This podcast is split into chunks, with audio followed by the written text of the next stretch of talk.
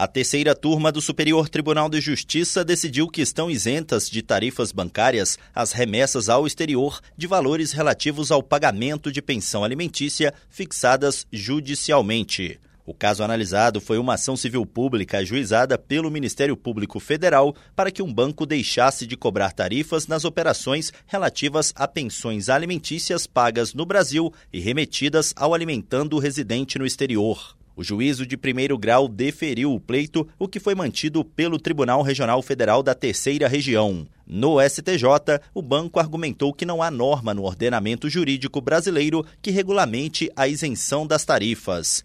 A instituição financeira também alegou não ter legitimidade para integrar o polo passivo e sustentou que o Ministério Público não poderia propor tal ação, pois não estaria caracterizado o interesse social no caso, mas apenas interesses individuais. O colegiado da terceira turma negou o provimento ao recurso. O entendimento foi de que a isenção prevista na Convenção de Nova York sobre prestação de alimentos no estrangeiro para despesas judiciais deve incidir também sobre as tarifas bancárias exigidas em tais operações. O relator, ministro Humberto Martins, explicou que a cobrança das tarifas nesses casos representa um obstáculo à concretização do direito aos alimentos.